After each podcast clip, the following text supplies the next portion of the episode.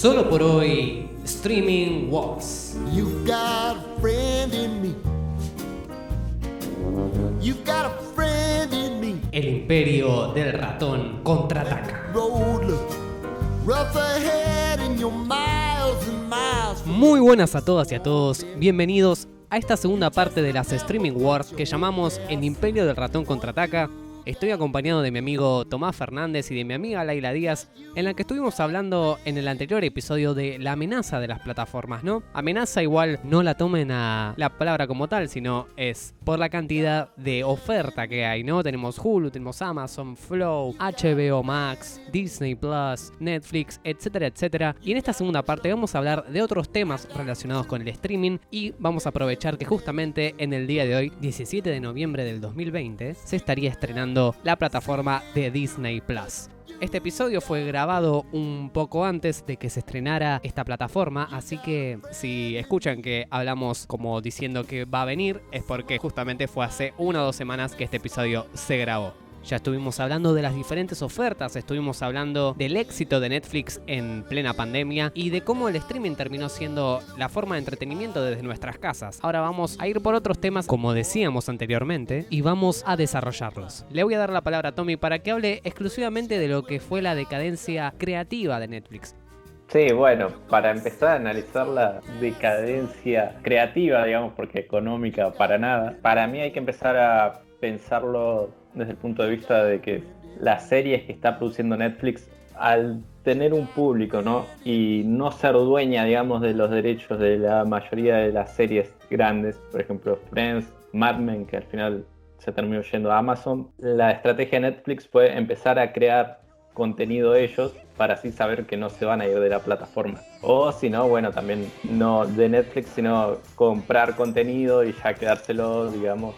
Entonces la cuestión es esa básicamente. Netflix el contenido que produce está produciendo mucho y está produciendo más bien flojo. Esa, digamos, es el resumen que se podría hacer pero al mismo tiempo también está creando un conjunto de series que son las que más éxito tienen, pero al mismo tiempo ya llevan demasiadas temporadas en el aire. Por ejemplo, Stranger Things, que ha decaído muchísimo la calidad, por lo menos desde mi punto de vista. Entonces Netflix tiene que ver cómo hacer para tener mejor contenido y no más cantidad, por lo menos así lo creo yo, que tiene Sí. que dejar de hacer tanto y hacer mejor.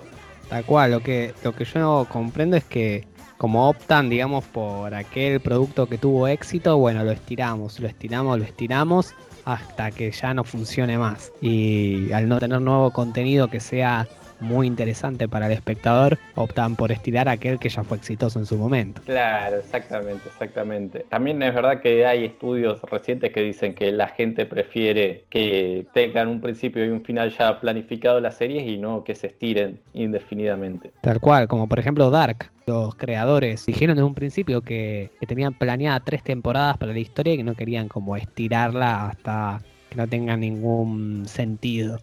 Sino que tenían una historia planeada de principio a fin. Y yo la verdad prefiero ese contenido, ese contenido que tiene una meta a alcanzar y no que simplemente se va estirando porque a veces también como que se repiten las tramas, pero de distinta manera, como ha pasado con Prison Break, por ejemplo. O, no sé, a mí se me vienen ejemplos más de superhéroes, porque obviamente ya todo el mundo sabe que soy fanático de los superhéroes, como de Flash, que ya va por su séptima temporada. Y si comparas la séptima con la primera, hay una diferencia muy abismal y como que decae bastante. Es casi un culebrón que la serie de ciencia ficción de la que yo me enamoré, digamos. Y siempre tienden a eso algunas series. Hay otras que por ahí con el tiempo van mejorando o generalmente aquellas que por ahí se basan en libros, como es el caso de Juego de Tronos, que justamente muchos consideran que la primera temporada es una de las más regulares, digamos, de Game of Thrones, que no es mala, sino que, que no es tan buena como las que vinieron después. A excepción, obviamente, de las últimas dos que, bueno, no, no vienen al caso. Claro, la cuestión es, por ejemplo, dabas el ejemplo de Flash, ¿no? Tenés ese público cautivo, digamos, que le gusta Flash, que ya conoce el universo de Flash, entonces puedes ir tocando distintos personajes, digamos, que aparezcan ya en el universo de Flash, que ya estén previamente, digamos. Pero en cambio, si tenés todo contenido nuevo y lo vas estirando y estirando y estirando, llega un punto en el que ya no funciona,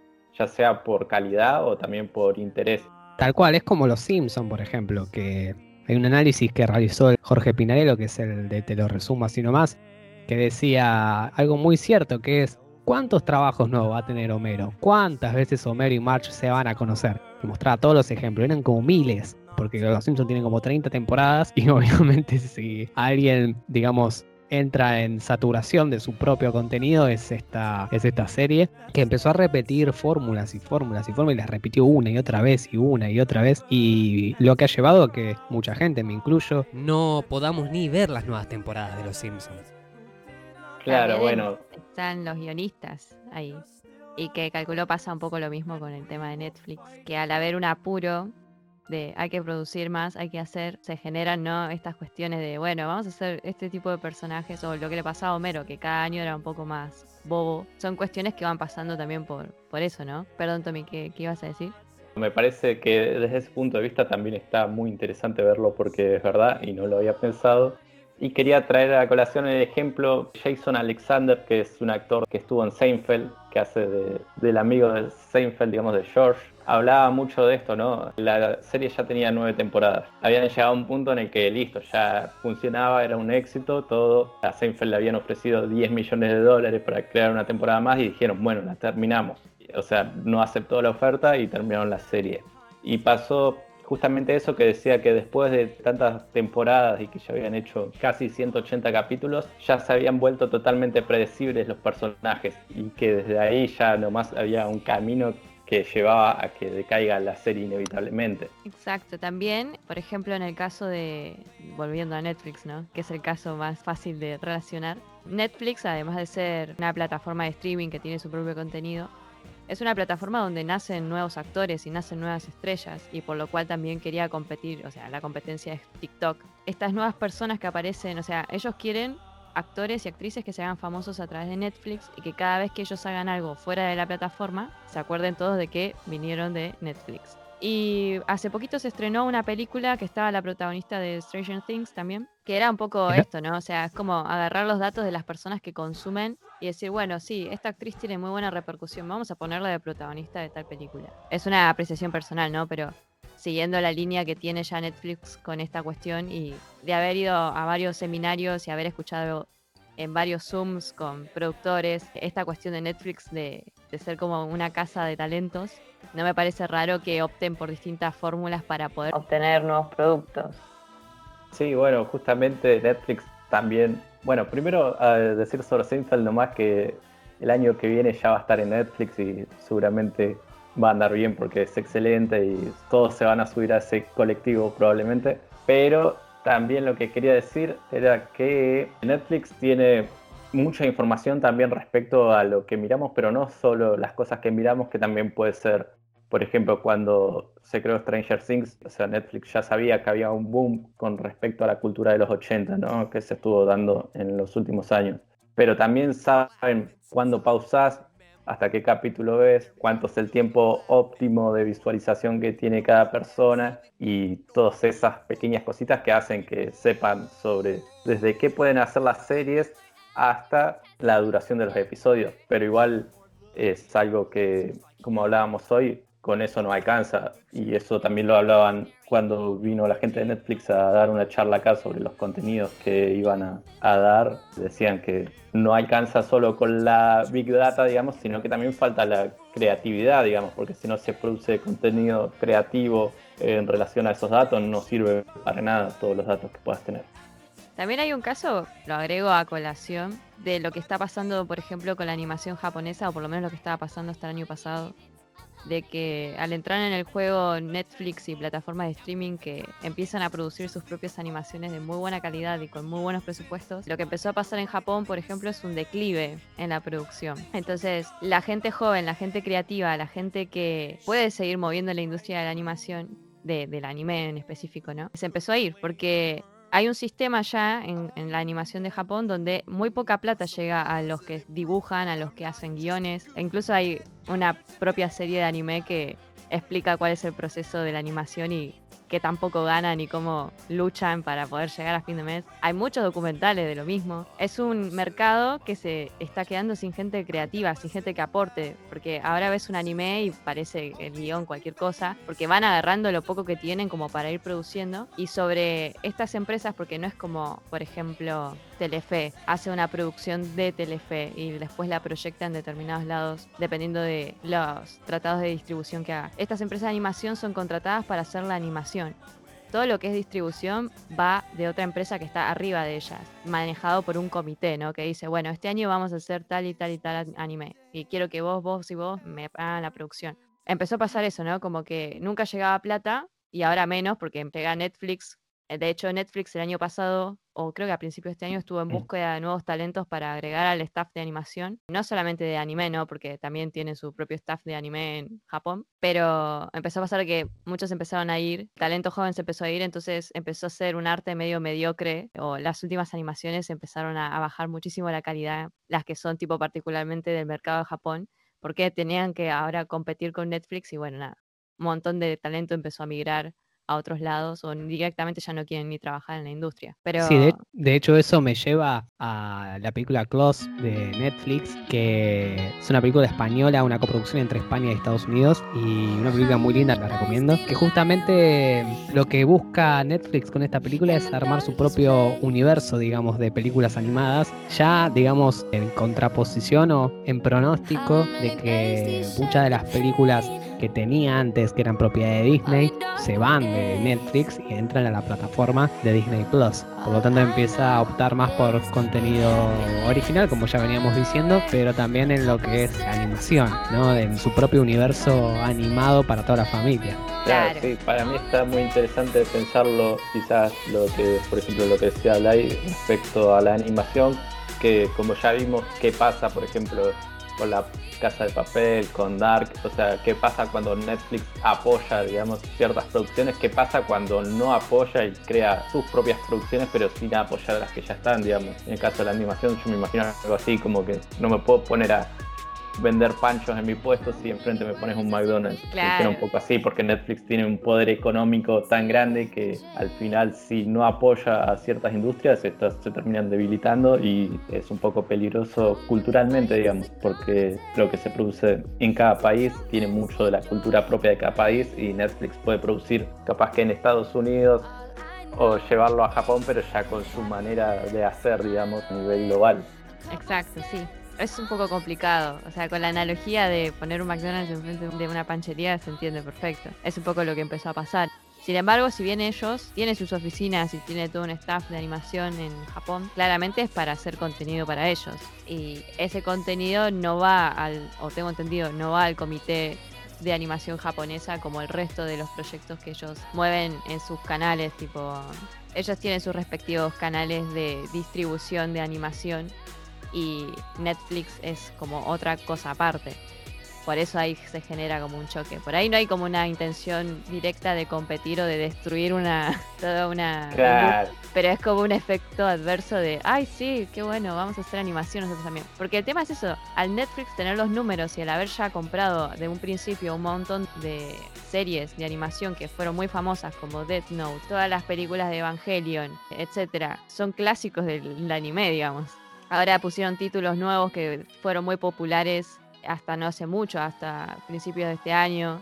Yakusoku no Neverland, un montón de, de- de animación que, que es buena y que, bueno, viene de la industria japonesa, pero lo que empieza a pasar es que la gente va a lo fácil, vamos, ah, sí, está en Netflix, listo. De hecho, muchas veces cuando querés ver algo, lo primero que preguntas es, ¿está en Netflix? Es sinónimo de accesibilidad. Tal cual. Hay una cuestión para mí ahí con respecto al anime que no es solo voy a tu país y hago lo mismo que vos haces, sino que lo hago con mis propias reglas y no siguiendo las reglas que siguen los demás, pero bueno, ahí ya hay una charla que es bastante más compleja, Tal cual, la dejamos para otro podcast.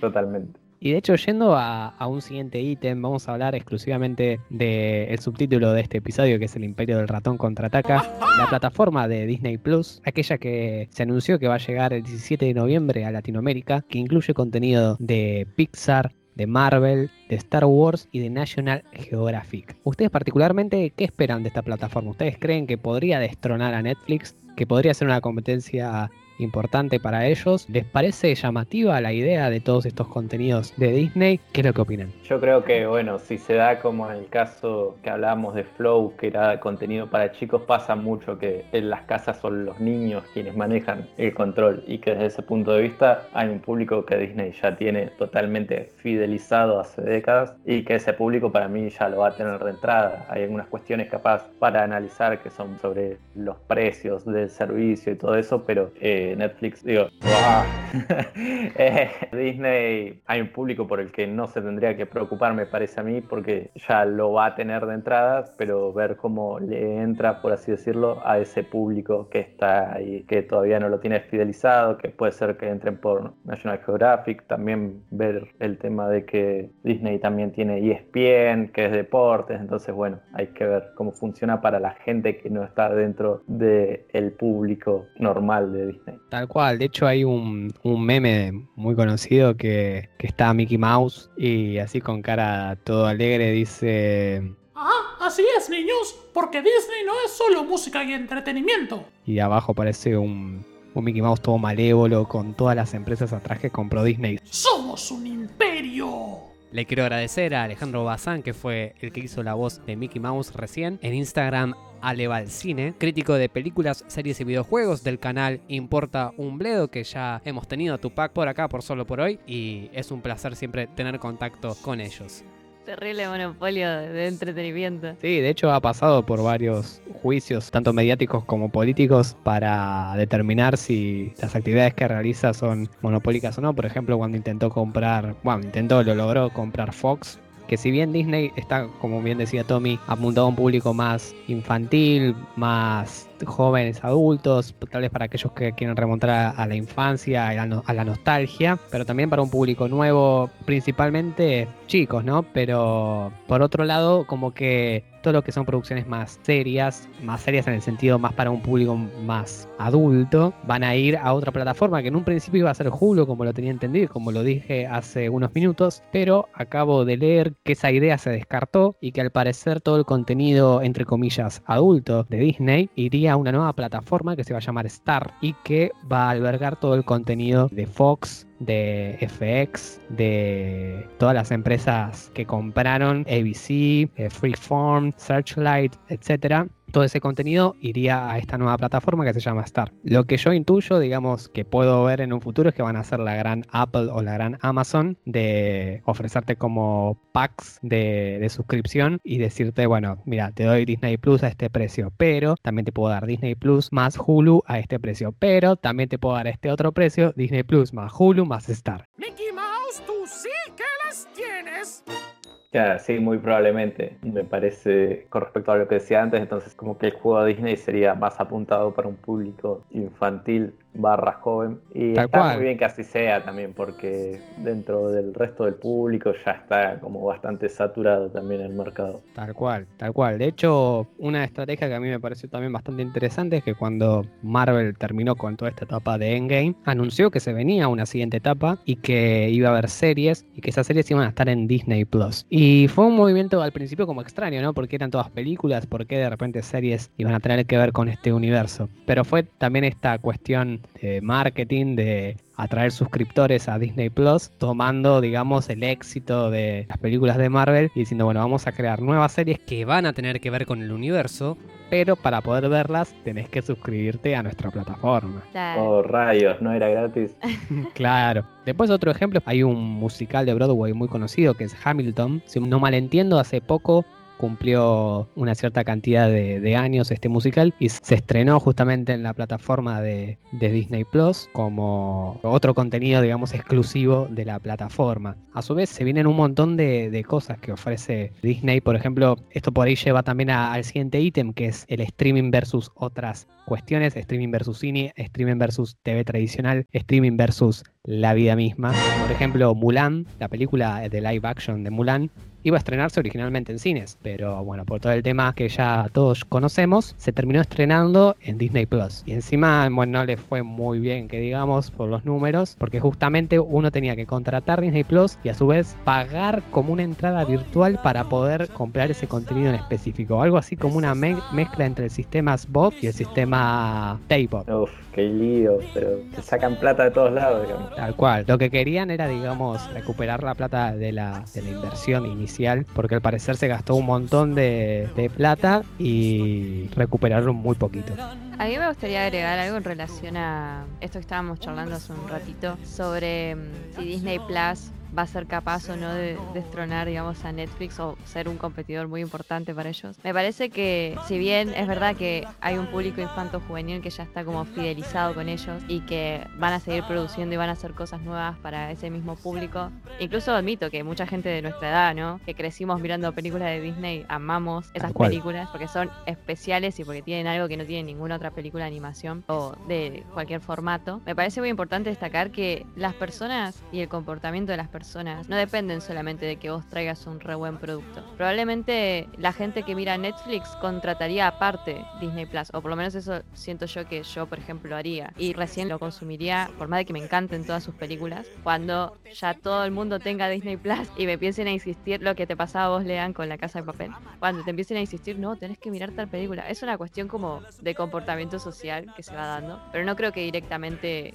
uno consume algo porque, no sé, aparece en Disney Plus, ah, listo, lo voy a comprar. También, por ejemplo, acá en Argentina hay un contexto socioeconómico bastante complicado en el tema de comprar cosas en divisa extranjera, que son como más trabas, ¿no? O sea, tenés Netflix y Amazon y si agregás Disney Plus, qué sé yo, te vienen 15 dólares todos los meses, más el 30% de impuestos, más el 30% de compra extranjera, entonces se va volviendo como más trabado todo. No dudo que vaya a ser un gran competidor, pero creo que es importante destacar también que las personas antes de, o sea, si bien algo puede ser gigante y puede tener muchas cosas para consumir y pintar ser eh, esa, ese par de zapatillas que siempre te quisiste comprar, pero no quiere decir que todo el mundo vaya y lo consuma. Como que siento que hay como una acción ahí en el medio.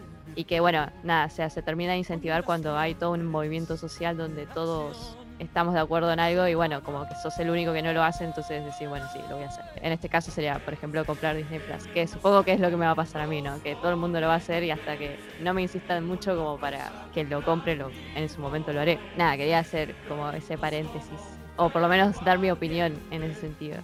Como que más allá de, de ser consumidores somos animales sociales o una cosa así, que siempre no vamos directamente a comprar una cosa, sino que son varios factores los que te sugestionan a un determinado comportamiento, en este caso comprarlo. Y Claro. no importa que tan bueno sea el producto, a eso. Tal cual, tal cual. Pero bueno, justamente tiene como las, las posibilidades para, para ser un competidor fuerte. Son justamente dos empresas diferentes, tanto Netflix como Disney Plus.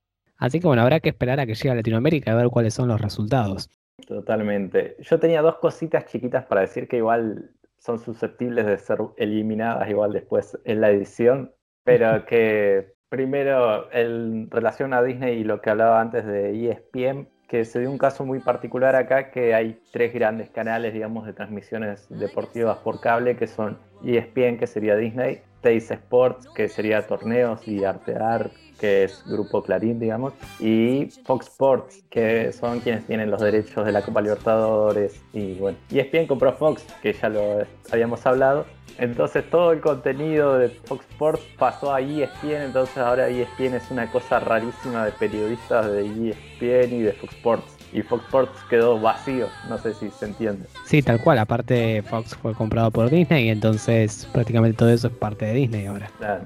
Y después lo que decía Lai respecto a que sí, que somos animales sociales efectivamente y que el ejemplo que yo puedo traer por lo menos es el de los videojuegos, que pasa mucho con la Play, ¿no? Que está la Play, la Xbox y la Switch, que es la de Nintendo. Y pasa mucho que Xbox en el país Microsoft tiene los precios en pesos y PlayStation, que sería Sony, tiene los precios dolarizados. Y se sigue jugando a la Play, pero porque cuando juegas en la Play es la que tienen tus amigos y es la que todos quieren jugar al juego exclusivo.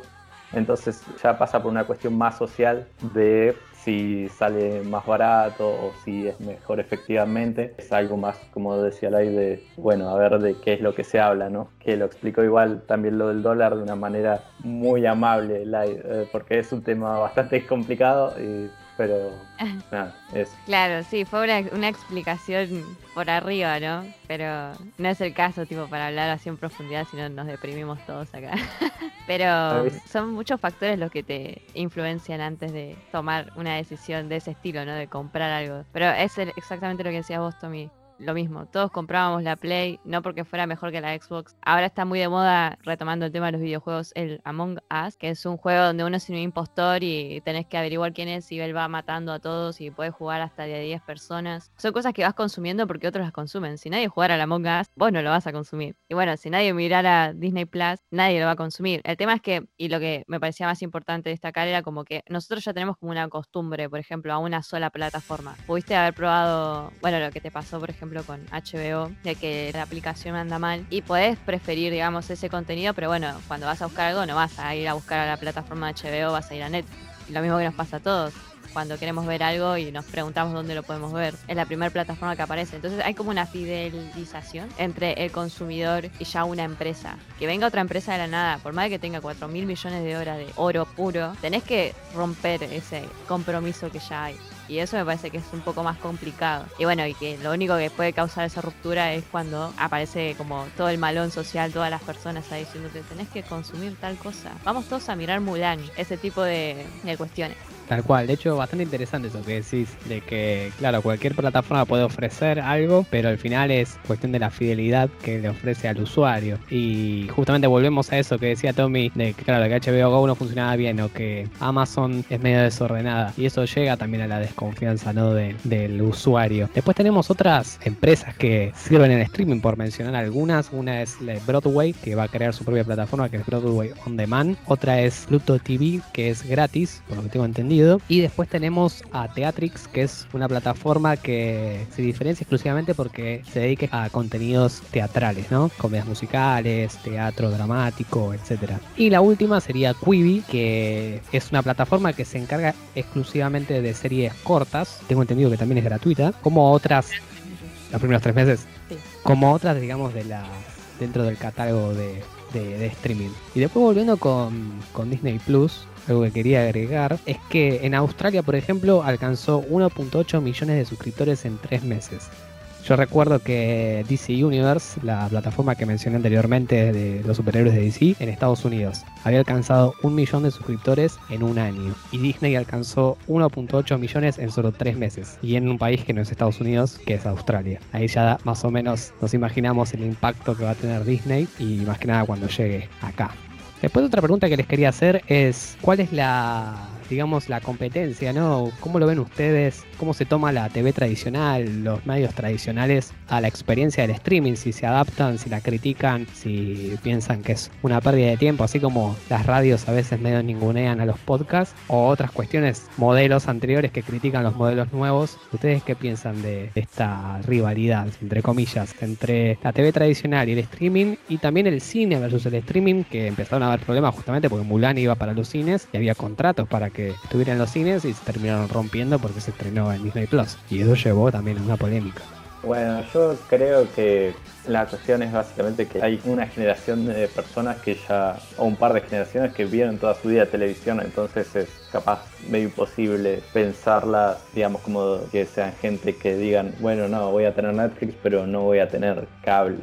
También la televisión muchas veces funciona como compañía, está mucho eso de dejar la tele prendida y que suene y, mientras voy escuchando algunas noticias, mientras hago mis cosas. Entonces es complejo, pero al mismo tiempo también creo que el público más joven que te dicen no, por ejemplo, los casos de la publicidad, ¿no? Cómo no cambias de canal o cómo no haces otra cosa, porque básicamente ahora todo el contenido está en internet, excepto, bueno, algunas cositas particulares que no están, pero después, si no estás viendo lo que querés, es básicamente porque no te dieron muchas ganas de buscarlo. Claro.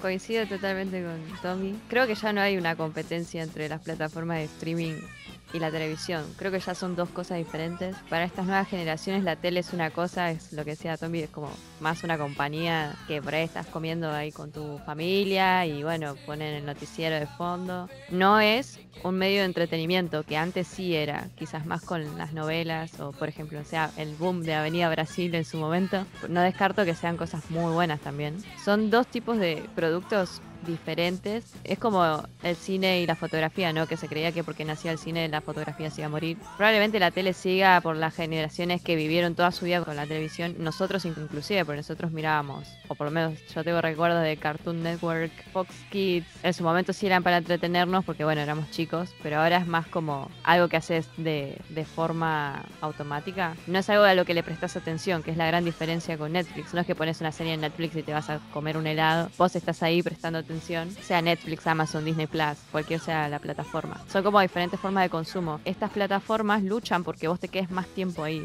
mirando. Que la tele por ahí es más, ellos generan estos ingresos a través de la publicidad, ¿no? De que seas un espectador pasivo de Coca-Cola o de estás en medio de un noticiero y empiezan a hacer este tipo de publicidad que es ahí en vivo. Que dicen, por ejemplo, con este antiinflamatorio, bla, bla, bla, y te muestran la cajita. Básicamente la tele vive de la publicidad, mientras que Netflix o las plataformas de streaming, bueno, Netflix en exclusivo porque es la única que vive exclusivo del suscriptor, eh, no, son dos mercados un poco diferentes. Tal cual, tal cual. De hecho, sí es bastante interesante que también diversos programas de, diversos canales de TV optaron por, por el streaming o, por ejemplo, premios, como es el caso de los premios Oscar o premios MTV Video Music Awards, la Comic Con San Diego, Tomorrowland, como dijimos anteriormente, los premios Tony o también la convención que fue DC Fandom. Son todos eventos que optaron por el streaming. Algunos optaron un poco por canales como TNT, donde los transmitieron, pero el fuerte fue en el streaming. O sea, ya muchas empresas también dejan de verlo como un enemigo y lo ven como una posibilidad también para ampliar su oferta. Después algo que te quería preguntar a vos, Tommy en particular, es algo que dijiste al principio. ¿Qué pensás de, de YouTube Originals, de YouTube Premium? ¿Por qué vos pensás que, que fracasó?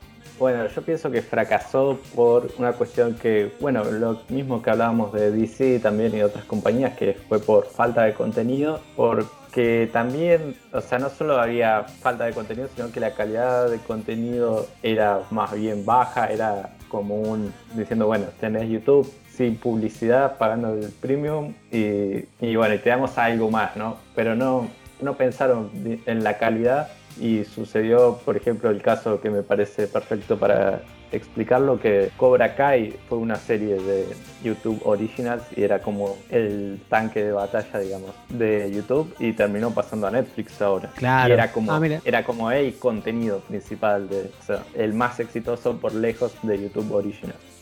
Y Yo pensé que, pensé que lo más exitoso de YouTube Originals era la serie de Maluma, el documental de Maluma. No la vi, vi una que es RetroTech, que es como un análisis, bueno, está muy de moda esto de analizar los celulares y todo eso, pero que lo hace con tecnología vieja, por ejemplo, dice, bueno, hoy el Sega Genesis, y aparece Sega y lo analizan como si fuese un producto nuevo y nada, está bueno. Pero sí, hubo una cuestión de falta de contenido y que apenas se dio cuenta YouTube que no funcionaba, la dejó morir, digamos, a Original. Comprendo, sí, veo que antes había como mucho interés. También habían tirado lo de la serie o película de Johnny Cash, si no me equivoco, que lo habíamos mencionado en un episodio. Y de repente como que desapareció de la nada. Está ahí, pero no está. Es como que está y no está. Y después lo que te quería preguntar es con respecto a cómo ves la decadencia, digamos, de la publicidad eh, justamente en YouTube, que es un sistema AVOD de streaming. ¿Cómo lo ves vos? Y yo lo veo, bueno, en general, o sea, para explicarlo más técnicamente, YouTube usa un sistema para calcular cuánto invierten los anunciantes, ¿no? Que se llama coste por mil, que es una métrica que muestra cuánto invierten los anunciantes justamente para aparecer en YouTube y que se muestra lo que paga un anunciante por cada mil impresiones de un anuncio y que cada vez que se muestra un anuncio cuenta como una impresión, ¿no? Entonces pagás por mostrar tu producto mil veces. Sucedió que se dio una caída del 30% del CPM, digamos, del coste por mil, aunque hubo un récord de visitas de YouTube, también hubo récords en televisión, también hubo récords en Netflix. Para entender esto hay que tener en cuenta que del contenido de YouTube, 55% va a los creadores y 45% va para YouTube. Entonces sucedió que hubo para mí dos industrias claves que se bajaron por lo menos al inicio de la pandemia de la publicidad, que eran una gran parte de los ingresos, que, era, que fue el cine y los autos, que es mucha de la publicidad que suele aparecer. Y también Claro. otro de los factores que me parece clave es que del 30% de todos los videos que se habían subido a YouTube, el dato tengo entre marzo y abril, el 30% de los videos eran sobre el coronavirus. Entonces pasó que muchas marcas no se quisieron ver vinculadas con el COVID, digamos, asociar su producto al COVID por razones obvias. Y que el 40% del contenido que se veía era ese contenido relacionado al COVID. Ah, que tenía acá un caso de NBC News que decían que el 15% de todos los visionados, digamos, de todas las vistas que tuvo el canal de la cadena en los últimos 14 años, el 15% se dio en un mes, que fue cuando comenzó la pandemia. Claro. De hecho, lo que te quería comentar es que ahora me hiciste dar cuenta de algo, que muchos creadores de contenido, youtubers que yo sigo, mencionaban varias veces que, que no podían mencionar la palabra coronavirus o COVID o pandemia porque les desmonetizaban el video. Me preguntaba por qué, al principio creí que era por una cuestión de evitar la desinformación, pero ahora con lo que me acabas de decir comprendo que es porque justamente los anunciantes no querían que su marca se relacionara con eso, por lo tanto seguramente le bajaron la línea a YouTube para que YouTube le bajara la línea a sus creadores de contenido. Exactamente. Y hablando de publicidad, quería traer un ejemplo que la otra vez surgió de una charla con mi hermano Seba, que hablaba sobre Corazón Loco, esta superproducción protagonizada por el gran maestro de la actuación Adrián Suar, que es un caso particular porque justamente lo que me había comentado mi hermano era apenas se había que se estrenó el 3 de septiembre, me dijo, sí, porque habrán aprovechado que Capital estaba completamente empapelada desde marzo diciendo que se iba a estrenar en todos los cines. Entonces lo que hizo Netflix fue, bueno, compró el contenido y lo transmitió en su plataforma, que igual no la vi a la película y no la voy a ver. No sé, Lea, vos si la viste o la yo paso. La verdad que no. Mis papás la vieron y recuerdo como haberla escuchado y es del tipo de comedia de Adrián Suar y nada, bueno. Personalmente Claro, a humor no me interesa. Claro, sí, yo admito que está más cerca de Sebastián Estebanés que de Al Pacino, Adrián Suar. Sin embargo, sí eh, hay películas que me resultan entretenidas de ver, pero dicen que es una película de Suar de las malas. Y ya ahí no, no me gusta. O sea, dicen que es Suar actuando mal y que de por sí tampoco es un actorazo, entonces, bueno. Claro, no, la verdad es que desconozco. Sí escuché a mis papás por ahí reírse mientras la veían, pero a mis viejos les gusta algo, vienen, me tocan la puerta, o sea, se toman el trabajo para decirme, che, Lai, mírate esto. Y no fue el caso de esa película. Claro, exactamente. Entonces, bueno, lo importante es, en nuestro país, Nielsen, la consultora que tiene su sede acá, dijo que para llegar a la nueva normalidad, entre comillas, es probable que se vuelva publicitariamente en el último trimestre de este año, para que se terminen de acomodar los patrones publicitarios y ver qué pasa con la publicidad digital que aumentó bastante, digamos, no en YouTube, pero sí todo lo que es redes sociales, Facebook, Instagram. Hay casos también particulares, como por ejemplo Coca-Cola y Unilever, que por estar contra Facebook y no eliminó una publicación de Trump, decidieron dejar de invertir 7 mil millones de dólares en Estados Unidos. A nivel global hay muchos negocios que se tuvieron que meter en el negocio digital y que se dice que capaz que en otro contexto para que ingresen al mundo digital hubiese tomado dos años y que ahora hecho a las apuradas tomó dos meses. Entonces al haber tendencias que van cambiando todo el tiempo hay que ver al final de todo esto cuáles son las que quedan estables y los negocios que antes no invertían en digital siguen invirtiendo y cómo se reestructura el negocio de la publicidad en sí.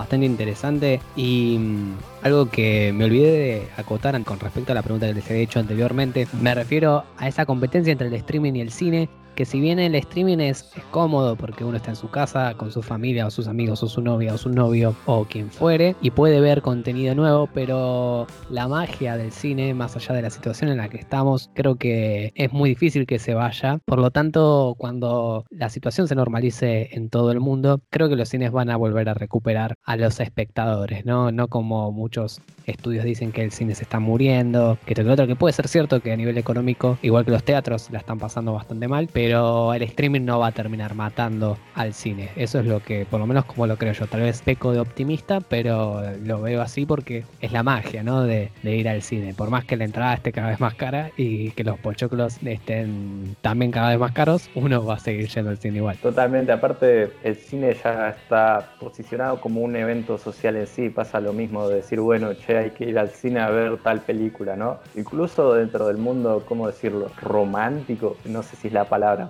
pero dentro de una salida sí, es salir, ir al cine, ir a comer algo y después, bueno, ahí depende un poco de todo. No me voy a meter mucho, pero... Pero sí, es una salida ir con tu pareja o con tus hijos, tus hijas, sirve mucho el cine. Digamos. Aparte de- del sistema, digamos, shopping, digamos, que ya es cine, ir a los juegos, va, no, eso hacía yo en mi época. Pero ir a comer, el patio de comidas y todo eso, ya hay un, un mini universo formado ahí que es difícil que se termine, aunque sí es cierto que plantea unos costos elevados del cine de mantenimiento, digamos. Tal cual, tal cual. Y bueno, yendo al último tema para finalmente cerrar, te voy a preguntar a vos, Lai, ¿qué pensás de la fatiga con respecto a tanta oferta ¿no? de, de servicio de streaming? Hay streaming por todos lados, de todos los tipos. Ya uno se abruma. A mí me pasó que leyendo tanto me sentí un poco abrumado de tanta cantidad, digamos, como no sabía hacia dónde apuntar. Por tanto, te pregunto a vos, ¿qué pensás de todo esto? Bueno, ¿qué pienso? Muchas cosas. Voy a tratar de, de resumir. Me parece uno de los ejemplos más importantes de lo que está pasando actualmente, ¿no? En toda esta generación, en todo este contexto y en la actualidad. Lo vi en el documental de Social Dilemma, que bueno, básicamente son personas que trabajaron en todas estas empresas de redes sociales, donde explicaban cuál era el sistema de monetización que tenía o sea, cómo estas empresas generan sus ingresos y básicamente es a través de que vos estés todo el tiempo pendiente del teléfono o de la tablet o de la compu y estas empresas en sí, después obviamente se suman estas plataformas como Netflix, Amazon, etcétera, que si bien no tienen el mismo producto, sí luchan por lo mismo que es tu atención. Entonces llega un punto donde tenés un montón de empresas que están todo el tiempo demandando de vos tu atención, ¿no? Instagram generó determinados patrones, más, bueno, el- los algoritmos que tiene, ¿no? Especialmente Facebook, para que vos estés todo el tiempo mirando cosas con las que vos te sientas identificado o cosas que te llegan a interesar, porque además tienen los datos de qué te interesa, lo mismo que Netflix. Amazon debe tener su mini base de datos, aunque no es su prioridad, digamos, que vos consumas sus productos. Me parece importante que tengamos en cuenta que todas estas empresas nos armaron como una especie de Matrix donde vivimos como una realidad que no existe y es muy difícil a veces salir, ¿no? Porque es como que ya generás el hábito de te levantas a la mañana y prendes el celu y mirás que a ver si te llegó un mensaje y si te llegó lo respondes y de, bueno, después vas a Facebook a ver qué hizo tu tía paseando el perro y así se te fueron seis horas del día. Me parece que la cantidad de cosas que nos muestran todo el tiempo, por un lado podemos cuestionar la veracidad o no que tenga cada cosa, ¿no? O sea, ya, y ahí nos podemos ir por muchas ramas, onda, la cuestión de las apariencias físicas, de qué deberías tener, qué no, que en base también a todo eso modifican muchísimo tu conducta, porque empezás a creer que lo que realmente tenés que ser y hacer es una cosa y no otra. En el caso de Netflix, por ejemplo, se siente este bombardeo cuando entras a la plataforma y no sabes qué ver, porque claro, o sea, está- están todo el tiempo bombardeándote para que vos te enganches con algo y terminas en el punto cero, ¿no? O sea, llegan a estos extremos las plataformas de darse cuenta de este comportamiento nuestro y decir, bueno, vamos a poner un botón para que las personas puedan hacer como una especie de zapping y, bueno, hoy toca The Umbrella Academy, por ejemplo. Entonces tocas ese botón y te aparece cualquier serie que obviamente está dentro de las cosas que a vos te gustan, ¿no? No te van a poner The Notebook o, no sé, si sos fanático de Marvel no te van a poner una película romántica tipo Marvel y yo, pero sí es algo que está pasando actualmente. Creo que es un problema. No digo que no creo que no tenga solución, pero sí creo que es un problema al que tenemos que prestar atención todos. También ahora hay una especie de miedo, no digo miedo, pero es como esta cuestión de saber, no saber si creer o no en lo que te dicen. The Social Dilemma, por ejemplo, mostraba en el caso de que las noticias falsas en Twitter viajan seis veces más rápido que las reales. Y es un poco abrumador también, ¿no? A nivel, y pasa también mirando televisión, a nivel noticias que ves todo el tiempo, no tenés que salir de tu casa, no tenés que hacer esto, no tenés que hacer otro. Abres la puerta de tu casa y la realidad es otra. Entonces te sentís todo el tiempo contrariado, ¿no? Como no sabes en quién creer y no. Y una generación que no sabe cuál es la verdad y cuál es la mentira. No sé qué tipo de futuro puede llegar a tener. No quiero ser muy pesimista, ¿eh? pero quiero ser realista y quiero que se entienda que sí hay un problema. Y lo mismo al plantear este documental, ¿no? Que, que lo vio va a entender más o menos por dónde voy, el que no, más o menos va a poder entender el hilo. E incluso cuando terminé de ver ese documental, no sabía si era real o no. O sea, a ese punto dije, pero pará, o sea, ellos me están diciendo a mí que me cuestione si todo lo que me muestran es real, si todo lo que veo o todas las cosas que me va mostrando según lo que ellos entienden que yo soy y como yo actúo es de esta forma. Pero, ¿qué me garantiza que vos en ese documental no me estás mintiendo para que yo actúe de otra forma? Y creo que la única solución es agarrar tiempo, ser consciente y apagar un rato el teléfono o salir un rato fuera, estar con la familia, tomar unos mates y, y salir de toda esta cosa, ¿no? Porque son es la batalla de las compañías por tu atención y vos terminás siendo como un producto para ellos también. Entonces, creo que ser consciente, estudiar varias posturas, varios puntos de vista de algo que vos creas que es real o no, tener en cuenta que mucho de, nues- de nuestras formas de actuar, o bueno, esta cuestión de, ¿no? De todos compran Disney Plus, entonces como me joden tanto para que yo mire una serie, voy y lo compro. Nada, ser un poco más autoconsciente, ¿no? De qué te gusta, qué no, qué querés, qué no, en qué momentos podés ver o en qué momentos no. En qué momentos tenés que, por ejemplo, ¿no? estudiar y estar atento a eso y en qué momentos, bueno, puedes agarrar el celu y mirar un rato Facebook o mirar una serie. Que bueno, que por ejemplo Kiwi, eh, creo que se llamaba así, era esta plataforma que habían creado para, bueno, los millennials, ¿no? Que eran cositas cortitas y algo que podías ver entre un Zoom de trabajo y bueno, irte a hacer la comida, mirabas una serie de 10 minutos. Pero a lo que voy es eso, es todo el tiempo bombardeo para que vos estés todo el tiempo con el dispositivo en la mano. Y eso, sano, no sé si es sano. Pero bueno, básicamente mi postura en relación a eso es, va por ahí. No sé si...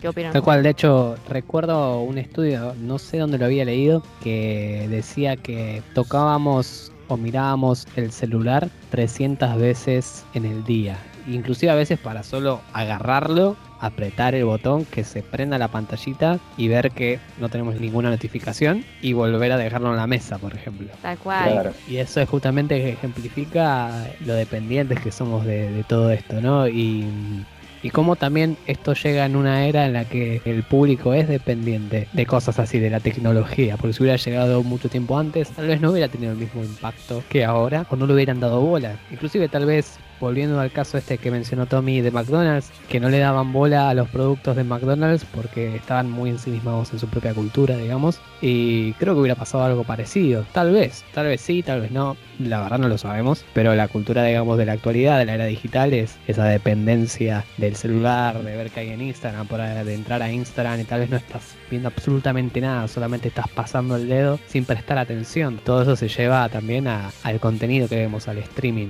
Claro, exactamente. Yo creo, bueno, primero iba a dar un ejemplo personal mío que es, me ha pasado muchísimo de agarrar el teléfono para buscar algo y después termino haciendo cualquier cosa menos buscar lo que tenía que buscar. Y después quería hacer referencia a lo que decía Lai, que al haber una pequeña matrix, como dijo ella, personal, ¿no? De cada uno, eso hace que al encontrar una opinión distinta a la nuestra, a la que nos muestra todo el tiempo el celular, eh, choque de una manera mucho más choqueante, por así decirlo. Y que sí, hay que tener pensamiento crítico, eh, ver, bueno, este medio qué me está queriendo decir y qué intereses puede llegar a tener. Y también pensar que, como hablábamos antes de la televisión tradicional, ¿no? Que fue un medio, así como también la radio en otra época, que educaba desde el punto de vista cultural, aunque estemos hablando, no sé, de las peleas de Janina La Torre con quien sea, y no de alta cultura, pero alta cultura siempre entre comillas, ¿no? Pero que fue la tele, así como también la radio, como decía antes, ayudaron en la educación cultural y emocional también de mucha gente y también de la forma en la que un montón de gente llegó a informarse sobre el mundo a pesar de no tener ningún otro tipo de educación. Entonces, eso hace que esos medios hayan ayudado a crear una cultura colectiva que eso se está perdiendo a favor del universo individual de cada uno. Sí, además quería agregar con respecto a lo que decís vos, Tommy, también muchas de las cosas que consumimos, y ahora sí podemos entrar de lleno, por ejemplo, a una plataforma de streaming o a un programa de televisión, que como decía Tommy, gran parte de esas cosas formaron y educaron a una cultura. Hay que tener en cuenta también en el tema de la producción, esta cuestión de que vos estás también de alguna forma educando a alguien con lo que estás mostrando, ¿no? O sea, si bien hay entretenimiento, hay entretenimiento que te, supongo que a, a todos les pasó cuando, por ejemplo, no sé, ves Klaus y sentís que querés ser un mejor humano.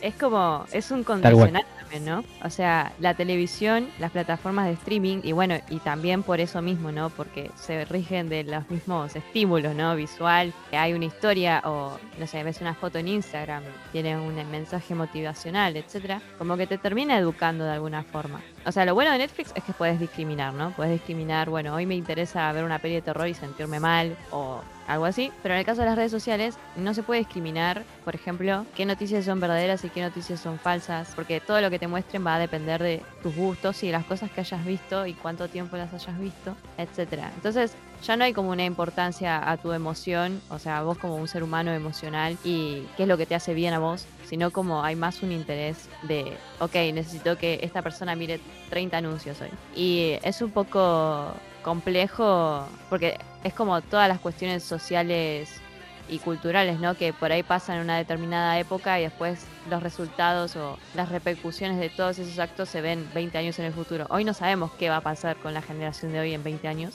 pero sí está esta cuestión de que se generó como esta mini Matrix, ¿no? O el universo personal de cada uno, como lo decía Tommy. Y llega un punto en el cual creemos que es real, ¿no? O sea, creemos que que así son las cosas. Y la verdad es que no hay forma de saber si eso es verdad o no. Por eso, bueno, nada, retomando. Hay que, como bien dijo Tommy, retomar este pensamiento crítico y realmente plantearse, o ser eh, uno dueño de uno mismo, ¿no? Y plantear, bueno, hoy quiero ver esto, hoy quiero ver lo otro. Por eso también doy el ejemplo de las películas, porque las películas también nos condicionan, por de que no nos demos cuenta. Cuando vamos al cine salís con esa media euforia, viste, de, no sé, viste, Adventures. Y sentís como ese poder, viste, de porque es, es una bomba de sugestión, o sea, estás dentro de una caja negra con una pantalla gigante con colores y unas bombas de sonido que te invaden por todos lados, o sea, todos tus sentidos están metidos ahí. Pasa lo mismo con todas las plataformas audiovisuales que tengas. Van a querer tu atención y de alguna forma van a regir tu comportamiento, por más de que sea de forma subconsciente o no. Entonces, por eso me parece importante que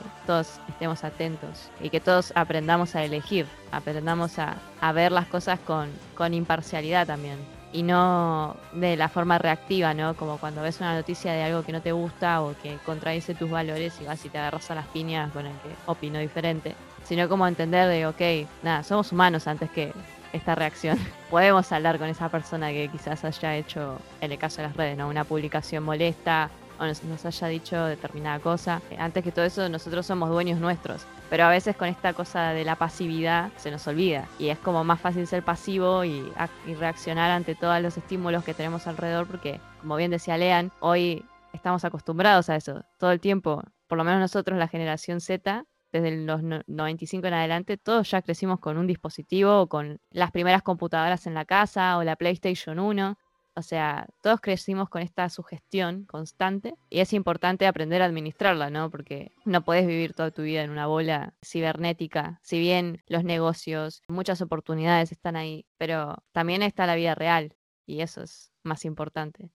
De hecho, eso me hace preguntarme cómo verán nuestros hijos o nietos en un futuro, dentro de 20, 30 años. La actualidad, cuando salga la plataforma de streaming de Higienol Plus, o Haggis Plus, o Peugeot Plus, o muchos plus de todas las empresas habidas y por haber van a tener su servicio de streaming, o la Yerba Unión Plus, De sábado. Para los mates. que cómo será todo en aquel entonces. Y bueno, para cerrar, les voy a preguntar para que cada uno, incluido yo, digamos una serie o película o documental o lo que fuere de una plataforma diferente, de tres plataformas diferentes, las que ustedes quieran. En mi caso voy a mencionar The Voice de Amazon, que es una serie de superhéroes medio atípica, que critica bastante el capitalismo, critica bastante el uso de las redes sociales con respecto a, a va, no el uso de las redes sociales, sino más bien cómo las empresas las aprovechan, ¿no? Para sus modelos de negocio, porque estos superhéroes son productos, digamos, de una empresa y, nada, es como va por ese lado. Después por el otro lado elegí a, iba a decir Klaus, de, Netflix, que estoy fanatizado pero mal con esa película, pero, pero opto por, traté de, ir un poco más hacia atrás y ver qué serie vi me encantó mucho y creo que voy a optar por Dark.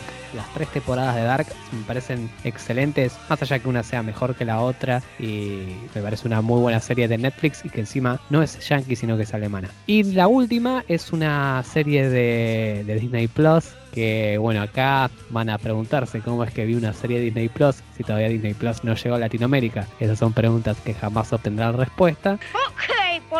Y justamente la serie es de Mandalorian, que está dentro del universo de Star Wars, una serie original de Disney Plus, que me gustó muchísimo, que es como un ambiente Star Wars medio nuevo, medio así, medio como como del viejo este, pero en, el, en, en una galaxia, en un planeta, en planetas. Y, bueno, aparece el famosísimo Baby Yoda, que todo el mundo sabe quién es Baby Yoda, pero casi la mayoría de la gente no sabe que viene de esa serie. Y es una muy, muy, pero muy buena serie. Yo ya tengo las mías. De HBO recomendaría al 100% Chernobyl. Me pareció increíble increíble, solamente mírenla. eh, que tuvo su pequeño boom el año pasado. Pasa que, saben que yo digo el año pasado, pero como que con esto de la cuarentena y los seis meses de aislamiento, ya no sé si es el año pasado o el otro año, o si fue a principios de este año, pero no importa. Chernobyl está muy buena y, mírenla. En realidad estamos en do, 2019 parte B. Claro, yeah. como una extensión eterna del 2019. Como que este año no existió. Recomendaría esa de HBO, de Amazon, recomendaría dos, pero eh, al 100%, o sea, voy a recomendar un anime, por más de que no haya sido producido por Amazon, pero lo pueden encontrar ahí, que es Banana Fish, que bueno, fue primero un cómic muy famoso en los 80 y después se pasó a animación. Y de series, tampoco producidas por ellos, pero la pueden encontrar ahí, eh, The Office, que todavía no la terminé, pero está muy buena. Y de Netflix, una serie que me encantó y que me sacó el aliento y que dije, este guion es increíble. Eh, you, la de el novio más creepy que puede llegar a tener. sí, vi, vi la primera. Ah, ¿viste la primera temporada nada más? Sí, sí. Está muy buena. Ah, me encantó. Termina la Tommy, es muy buena. Listo, así será. Y sí, y bueno, Chernobyl también buenísima. The Voice ya estoy por la segunda temporada, pero bueno, voy con mis tres. La primera, bueno, de Netflix nada, porque estoy enojado porque sacaron los simuladores, pero tenemos de HBO Watchmen totalmente recomendada. Bueno, también está la, la Conjura contra América, que también es muy buena, pero Watchmen tiene una cuestión, primero que está hermosamente filmada, eh, la historia es buenísima, les puede dar un poco de fiaca los primeros dos capítulos, eso sí, pero tiene un nivel visual y también una forma de hacer casi de cine, diría, no de serie, y al ser contenido de superhéroes, siempre Watchmen es algo único, es distinto a todo lo demás que sea de superhéroes. Después la segunda es de Amazon, es Sueños Eléctricos de Philip K. Dick, que es, bueno, el Philip J. Fry de Futurama viene un poco de ahí, ¿no? Fue un escritor de ciencia ficción que escribió Sueñan los androides con ovejas eléctricas, que después en el cine fue Blade Runner. Y nada, la serie son, un episodio es una historia distinta, que son cuentos del autor y son todos de ciencia ficción y son espectaculares, la verdad. Está producida por Brian Cranston y también actúa en un episodio. Y hay uno en particular que es Autofac, que cuenta FAC, F-A-C, no F-U-C-K, eh, que cuenta cómo una empresa como puede ser Amazon, aunque ya se haya terminado el mundo y haya una pequeña población viva, sigue mandando productos y contaminando todo. Bueno, ese episodio en particular es genial.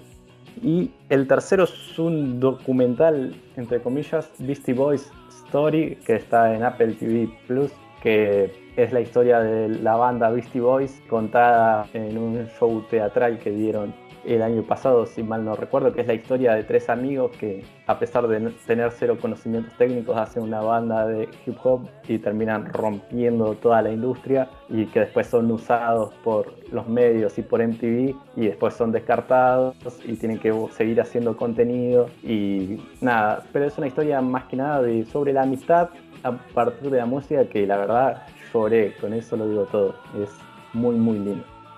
Bueno, genial, perfecto. Me gusta eso de que todos hayamos elegido diferentes plataformas, algunas nos repetimos o no, está bueno para ampliar un poco el abanico. Bueno, Lai, te agradecemos por formar parte de este programa de las Streaming Wars, el Imperio del Ratón Contraataca, por tirarnos toda tu información, por decirnos lo que sabes, lo que opinás, y es un gusto poder tener también nuevas voces en Solo por Hoy que, que quieran, que quieran compartir lo que saben, de lo que les gusta, y a nosotros nos encanta porque nos encanta hablar, de hecho llevamos siempre horas grabando estos episodios y se debe a que no podemos parar de hablar tanto Tommy como yo. Y bueno, más que nada es eso, agradecerles por un nuevo episodio de Solo por Hoy, decirle a nuestro público que dentro de poco se nos viene la temporada 2, falta muy pero muy poco, ahora que las cosas están empezando a aflojar un poco, puede ser que, que Tommy y yo tengamos la oportunidad de volver a grabar los episodios y así poder seguir con todo el catálogo que, que tenemos en mente, que se atrasó bastante, ¿no? Debido a obvias razones. Y bueno, nada, eso, agradecerles por este episodio, por esta charla, por toda esta guerra que es súper compleja y que da para más charla encima todavía. Nos salteamos un montón de información, pero, pero bueno, todo eso ya poco a poco lo vamos a, saber. Así que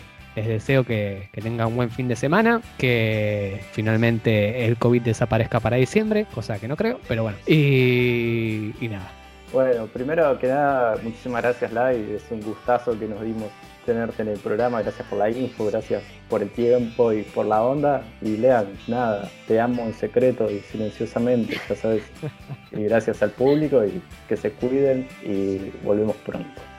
Bueno chicos, muchas gracias por dejarme, por invitarme a ser parte del podcast y de poder charlar un poquito de, bueno, de este universo. Y nada, un placer, un placer porque ustedes también dieron un montón de información muy buena y además que estas cosas están buenas que se sepan. Y lo mismo, creo que el fin de, de todo esto es como generar un poquito más de conciencia, ¿no? Un poquito más de información en las personas y eso es súper importante, es una herramienta muy linda. Tal cual. Bueno, otra vez, mil gracias, mil gracias por dejarme ser parte. Buenísimo, tal cual. En definitiva, vamos todos a quemar a Netflix. Bueno. Gracias a todos aquellos que nos estás escuchando y hasta la próxima.